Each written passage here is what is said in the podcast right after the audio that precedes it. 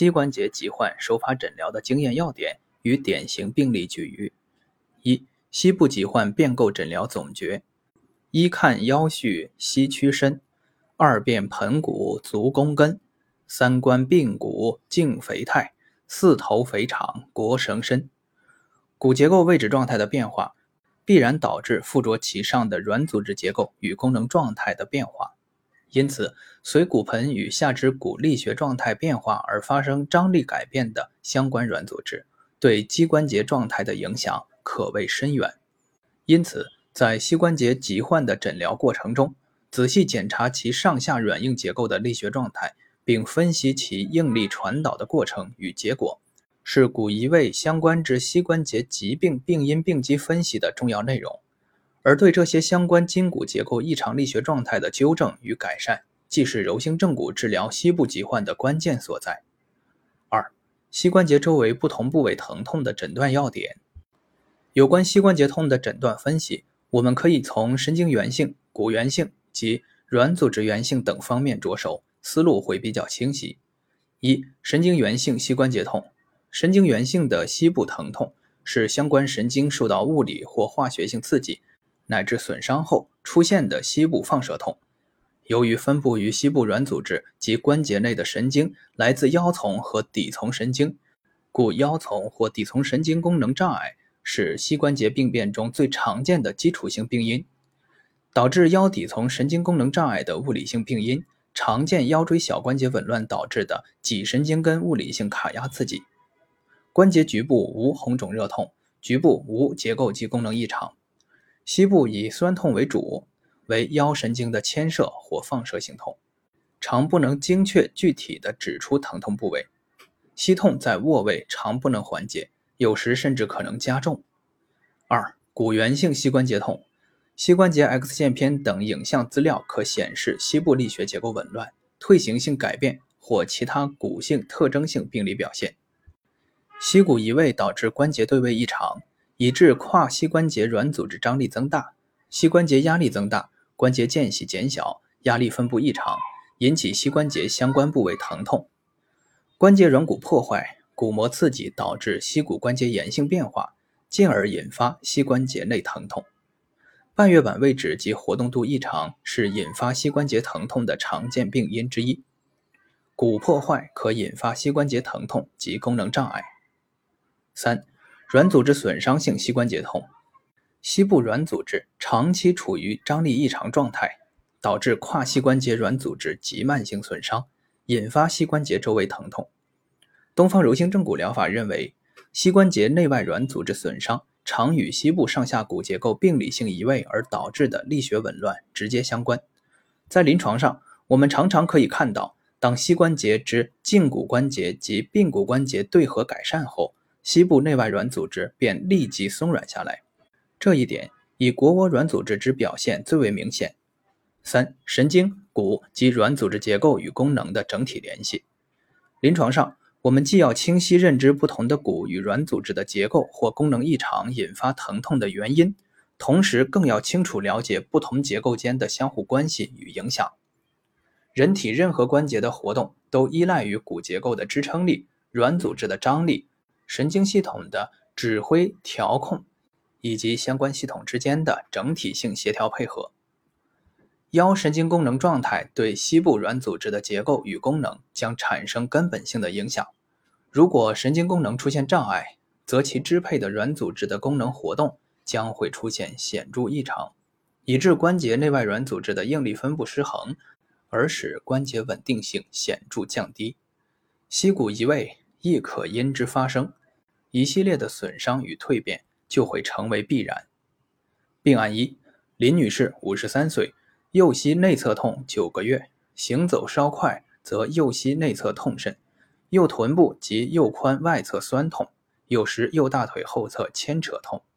检查：右髂骨后下移位，骨盆整体逆时针旋转移位，腰屈过大，右胫骨平台前移外旋，足弓高。右胫骨平台前内侧压痛，一级，膝关节挤压研磨试验阴性，侧方挤压试验阴性。印象：右额足肌腱炎。手法治疗：指推法纠正右侧髂骨移位。端盆法纠正骨盆整体悬移，指推法纠正胫骨内旋前移，指推法纠正足弓过高，抻法松解腘绳肌及额足肌腱。结果，手法治疗完毕，右臀部及右髋外侧酸痛消失，右膝内侧痛显著减轻。分析软组织的慢性损伤，皆因其张力持续过大所致。决定其张力大小的因素，常与其起止点位置、起止间的距离及肌肉拉力线方向有关。从这些方面着手进行分析，并制定相应治疗方案，则其张力状态恢复可期，改善乃至消除相关症状便成为可能。病案二：李女士，四十五岁，诉双膝酸痛不适伴腘窝牵扯痛一年半，行走时双膝无力，活动不利。上下楼梯时膝痛，新加坡中央医院骨科诊断为髌骨外翻，建议手术。检查双侧髌骨位置明显偏向外侧，被动活动不利，骨盆仰角较大，股骨稍内旋，胫骨外旋，跟骨内翻，高弓足，腰椎序列紊乱。X 线片显示双侧胫骨外旋，双侧髌骨外移。印象：双侧髌骨外翻。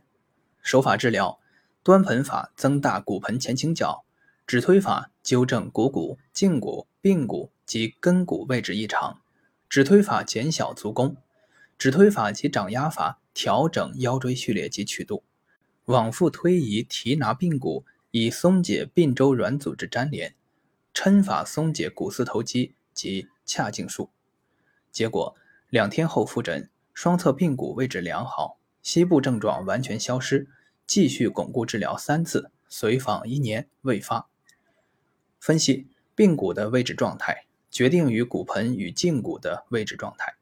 髌骨外翻的概念，表达的是髌骨与股骨之间的相对位置关系，故髌骨外翻与骨盆、股骨、胫骨等骨结构相互间的相对位置状态密切关联。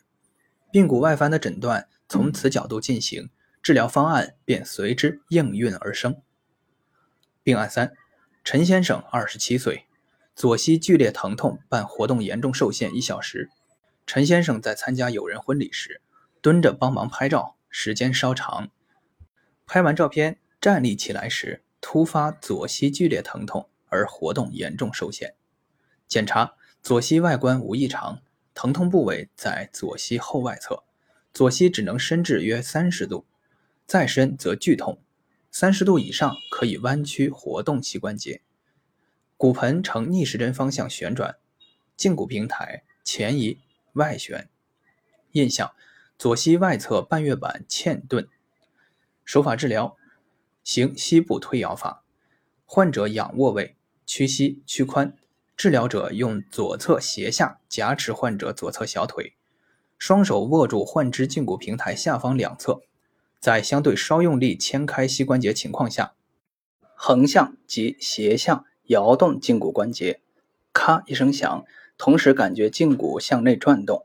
端盆法纠正骨盆悬移，结果患者膝关节立即可以自如伸缩，疼痛基本消失，自行走出诊所。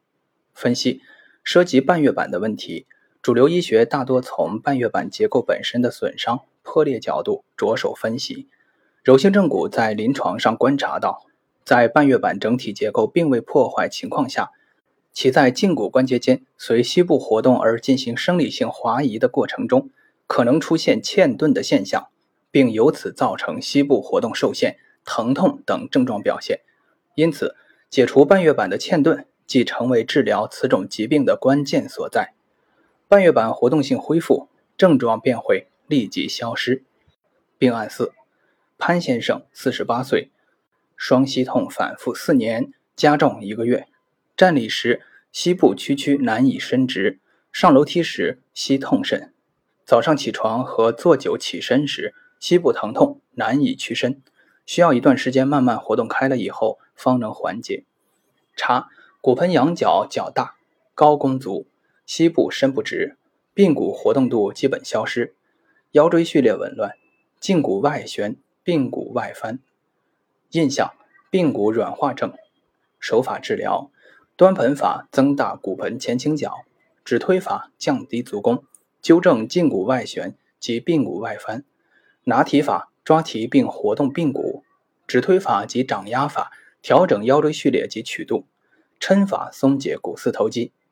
结果，七到八次治疗后，膝痛显著减轻，治疗十五到二十次，膝痛消失，髌骨活动度基本恢复正常。